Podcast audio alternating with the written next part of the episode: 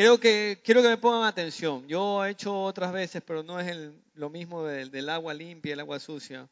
Solamente trato de demostrarles, les voy a demostrar una cosa y lo que, lo que sucede en su entorno. Antes yo he hablado acerca de, de que Dios te hace puro, te crea a su imagen y semejanza. Todas las cosas que ha creado Dios, todas las cosas que ha formado Dios, Satanás se ha encargado de destruirlas.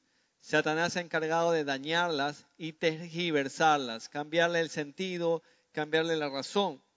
Entonces, Dios crea el universo, esta jarrita aquí que está aquí, piensa en el mundo. La Biblia muchas veces habla de mundo. Ustedes se han leído cuando la Biblia habla de mundo, ¿verdad?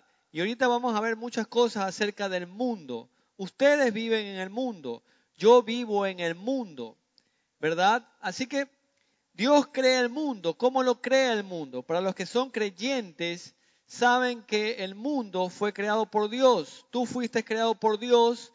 Las estrellas fueron creadas por Dios. Los mares fueron creados por Dios. El sol, todo fue creado por Dios. Para los que somos creyentes, creemos que el mundo fue creado por Dios perfecto. Perfecto. ¿Qué sucedió en el mundo? ¿Qué sucedió? ¿Quién me puede decir qué sucedió? ¿Alguien sabe? Cuando hay algo perfecto, hubo alguien así, transparente, puro, cristalino, hermoso, aún ahora quedan vestigios de lo que es el mundo. Hay partes todavía que se han sido conservadas, hay partes hermosas, hay partes lindas, pero poco a poco ustedes ven en las noticias que el mundo se va destruyendo. Los mares contaminados, guerras por todos lados, terremotos, temblores, gente mala, enfermedades. En ese mundo nosotros vivimos, antes era así y ahora está destruido. ¿Quién lo destruyó? El pecado. Si el mundo era bueno antes, después de la desobediencia del hombre, quedó así. El mundo, el mundo donde tú vives, el mundo donde yo vivo, el mundo por el cual ustedes luchan y sueñan, o a veces lloran o añoran, quedó así, quedó así. Y la estrategia de Satanás es, como destruyó al mundo, destruirte a ti también. Sería tonto de su parte y sería tonto de mi parte que nosotros no entendiéramos claramente cómo Dios nos dice que Satanás tiene estrategias para destruirte y destruirnos. Así que vamos a ver la primera estrategia. La primera estrategia de Satanás es atacarte para devorarte. La Biblia dice que Satanás está esperando para devorarlos. ¿Es verdad? Sí, es verdad. Quizás ustedes no lo creen. Pues bien, muchos de ustedes ya han sido atacados por Satanás. Su memoria está siendo borrada. Su identidad, ya no tienen muchos de ustedes identidad. No saben quién son.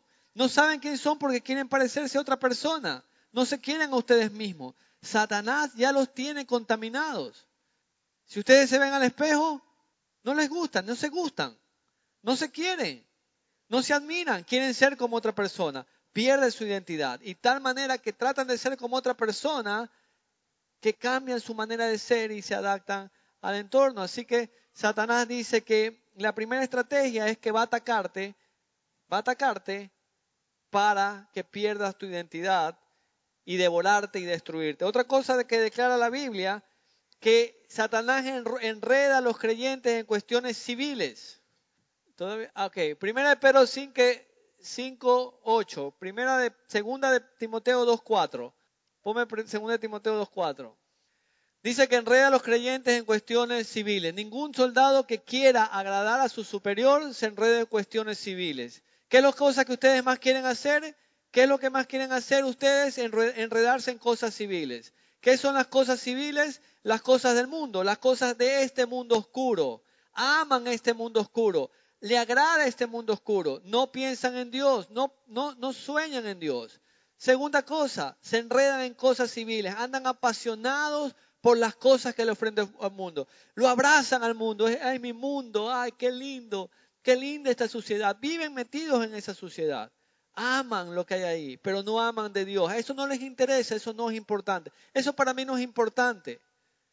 Pero estás cayendo en la segunda estrategia, que es que te enredas en las cosas civiles. Amas este mundo que cada día se va haciendo más y más oscuro. Ah, ¿por qué tengo tantos problemas? ¿Por qué tengo tantas cosas? Y te lo sigue dañando, te lo sigue destruyendo. La tercera cosa influye en tu manera de pensar. Ustedes ya no piensan igual. Ustedes piensan diferente. ¿Qué es lo que envenena su mente? ¿Qué es lo que más están pensando ahora? ¿Qué es lo que está pensando ahorita? Quizás en cosas vanas, quizás en cosas pasajeras, quizás en cosas del momento, quizás en pasiones. Lo que más piensan ustedes es en pasiones juveniles. La Biblia dice las pasiones juveniles que te destruyen. Eso es lo que más piensan. Pues bien, es una estrategia. Dice, influyen. Romanos 12.2 dice, no se amolden a este mundo, a este mundo, dice la Biblia, a este mundo que tanto aman sino que sean transformados mediante la renovación de su mente, así podrán comprobar cuál es la voluntad de Dios buena, agradable y perfecta en su vida. Si ustedes están amoldados a este mundo, no van a descubrir la voluntad de Dios. No van a descubrir la voluntad de Dios. Pierden identidad borrados del mapa. Borrados de un mapa como seres humanos, perdieron su identidad. Se entregan a cualquiera. No valoran su cuerpo, no valoran su vida. Segunda cosa, que se enredan en cuestiones civiles, aman al mundo, lo abrazan. ¿Cómo quisiera yo estar aquí? El mundo me encanta. Amas el mundo, amas la sociedad. La segunda, cambia tu manera de pensar. Y la cuarta estrategia es, ¿qué dice? Te centras en las cosas de la tierra. ¿Qué dice Colosenses 3.5? Mira lo que dice Colosenses. Por tanto, haga morir todo lo que es propio de la naturaleza terrenal hay inmoralidad sexual, impureza, bajas pasiones, malos deseos, avaricia, la cual que es idolatría. Yo no creo que sean ustedes, ¿no? Quizás sus compañeros del colegio. Esos sí andan en esas cosas. Pero hay una consecuencia, hay una estrategia, que es que estás en las cosas de la tierra. Solo estás pensando en las cosas de la tierra. Chicos, estrategia, si ustedes no se dan cuenta, si yo se las estoy declarando esta noche y ustedes no se dan cuenta, van a ser presa fácil, van a ser blanditos, suavecitos. ¿Por qué? Porque siguen amando al mundo, siguen agarrados del mundo. Ahora, ¿cuáles armas está usando? Primera cosa, engaño. Yo fui engañado y ustedes están siendo engañados. Muchos de ustedes están siendo engañados por lo que ven, por lo que escuchan, por lo que le dicen, pero no van a ningún lado. Siguen engañados. Aquí se quedan, aquí. Aquí siguen. La segunda, la tercera, mentiras. Leamos Juan 8:44. Dice, ustedes son de su padre que el diablo, cuyos deseos quieren cumplir. Desde el principio está, este ha sido un qué, un asesino y no se mantiene en su verdad, porque no hay verdad en él. Cuando miente, expresa su propia naturaleza, porque es un mentiroso, es padre de la mentira. Están llenos de mentira. Eso no es de Dios. Dios no vive aquí donde ustedes quieren vivir. Dios no está aquí donde ustedes añoran estar. Dios no está aquí en esta destrucción donde ustedes se entregan día a día a sus deseos y pasiones. Están siendo engañados, están siendo viviendo tras un mentiroso que les vive diciendo mentiras, escuchando mentiras, y otro que habla de medias verdades. Mateo 4 del 5 al 6. Otra arma que usa son las medias verdades. Dice, luego que el diablo los llevó a la ciudad santa e hizo que se pusiera de pie sobre la, parte más alta del templo y le dijo, si eres hijo de Dios, tírate abajo porque escrito está, ordenará que sus ángeles se sostengan en su mano para que no tropieces con piedras alguna. Medias verdades. Medias verdades. ¿Y saben qué son medias verdades? Lo peor es ser un cristiano mediocre. Lo peor es creer que vienes a la iglesia o estás aquí y ya estás hecho, estás listo. Eso es lo peor. ¿Y saben qué? Muchos de nosotros hemos vivido con medias verdades. ¿Sabes qué? Anda a la iglesia nomás y ya estás listo. Anda a la iglesia, anda a H2O y ya tú estás salvo, tú estás... No, están siendo engañados, armas de Satanás, herramientas de Satanás. Yo quiero que usted vea este frasquito y piensen en su corazón. ¿Qué es lo que más está amando ahora? Aquí está todo metido. Droga, sexo, novios, cosas indecentes. Todo está metido en esto oscuro, en esto sucio. Y no vas a salir.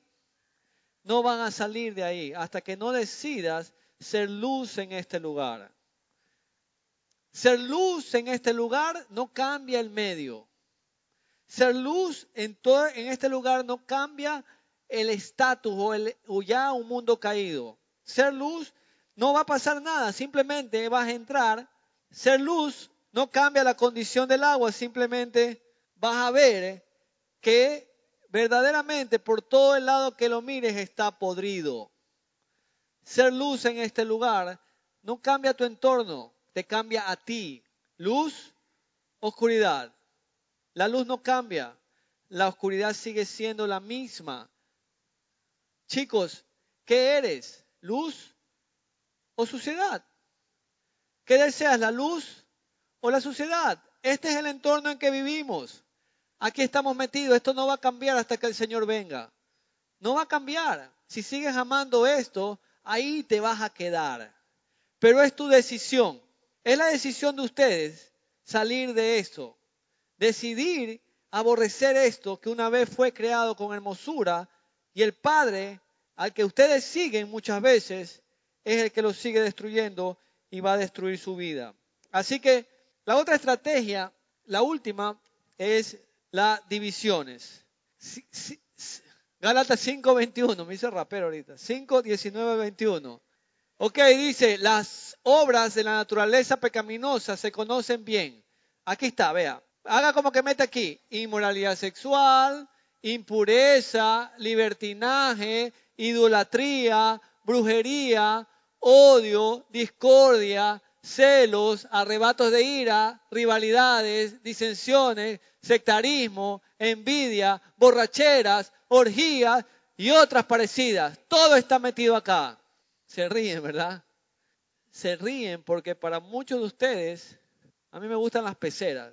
Yo tengo unas peceras, pero para muchos de ustedes, si yo meto un pez en esta suciedad, se muere.